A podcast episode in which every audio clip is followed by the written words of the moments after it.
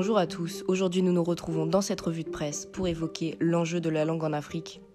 Effectivement, l'Afrique aujourd'hui est le continent où la croissance démographique est la plus forte au monde. En 2018, sur les 10 pays où la croissance économique est la plus forte, 8 sont des États africains. Ce continent suscite donc de nombreuses convoitises. La langue est devenue le chemin d'or qui relie ce continent au reste du monde. Il est vrai que l'Afrique héberge une diversité de langues extraordinaires. D'après Atlas des civilisations par le monde, cinq principales langues y sont parlées. L'arabe, qui est présent sur toute la tranche nord, le français, l'anglais, l'espagnol et le portugais. Ces langues jouent un rôle international. Les langues extra-africaines, comme le français, l'anglais et le portugais, se sont imposées par les anciens colonisateurs avec leurs langues respectives. Elles sont devenues langues officielles et de l'administration. La pratique de l'anglais est une clé pour les échanges internationaux. D'après le Monde diplomatique de 2018, l'espace anglophone domine un tiers de l'Afrique. Il s'étale sur la côte sud et au Nigeria. Au centre du continent, l'anglais est pratiqué comme deuxième langue. Mais un autre tiers du continent est occupé par le français, plus dirigé en Afrique centrale. Selon ODSEF 2017, l'estimation des effectifs francophones augmente significativement en Afrique en 2015. Il dénombre 45% d'effectifs francophones en Afrique et 47% en Europe. Pour 2030, ils annoncent 53% en Afrique et 30% en Europe. D'après leur graphique, une augmentation colossale en Afrique et une diminution soudaine en Europe. Effectivement, l'Afrique utilise la langue comme facteur de puissance. Elle lui sert à renforcer sa puissance économique et consolider les liens d'interdépendance. L'Afrique a un très fort potentiel et le monde entier le reconnaît la Chine est devenue le premier partenaire commercial de l'Afrique, devant les États-Unis et la France. Le célèbre journal Le Monde nous éclaire sur les relations entre la Chine et l'Afrique. La Chine trouve en l'Afrique une main-d'œuvre à faible coût, mais aussi des ressources naturelles. La Chine investit de grands projets et épaule les pays africains sur le plan financier. Elle utilise la langue pour s'installer à terme et s'appuie sur son soft power. Ce rayonnement par la langue s'exerce grâce à de nombreux outils.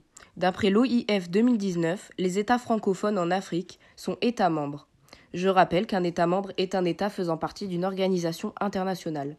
On dénombre 89 millions de francophones par région en Afrique subsaharienne, 15 millions en Afrique du Nord Moyen-Orient et 91 millions en Europe. On dénombre également une multitude d'antennes locales dans les États membres francophones. Le français est donc une langue avec beaucoup de pouvoir en Afrique. Les échanges Afrique-France et les outils mis en place au service de la francophonie sont nombreux.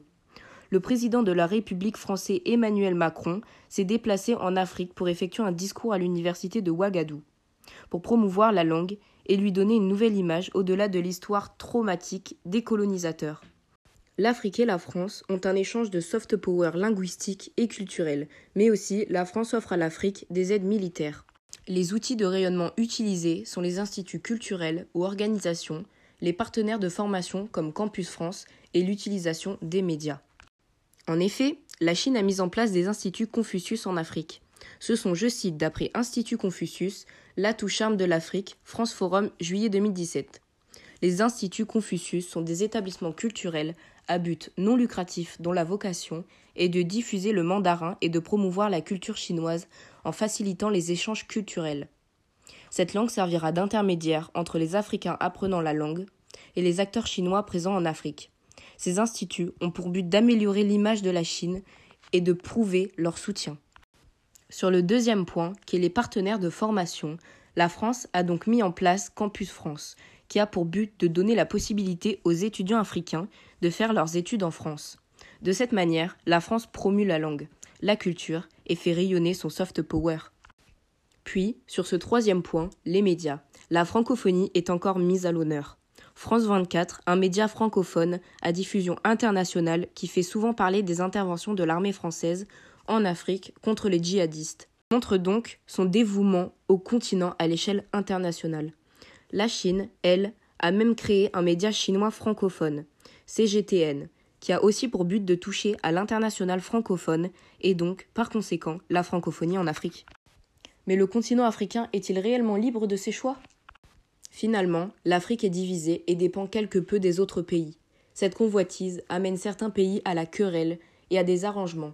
Les pays s'implantent peu à peu, l'Afrique est sous la dominante française et anglaise. Et la Chine met tout en œuvre pour se faire une place. L'Afrique, n'est-elle pas finalement sous la manipulation de ces pays influents?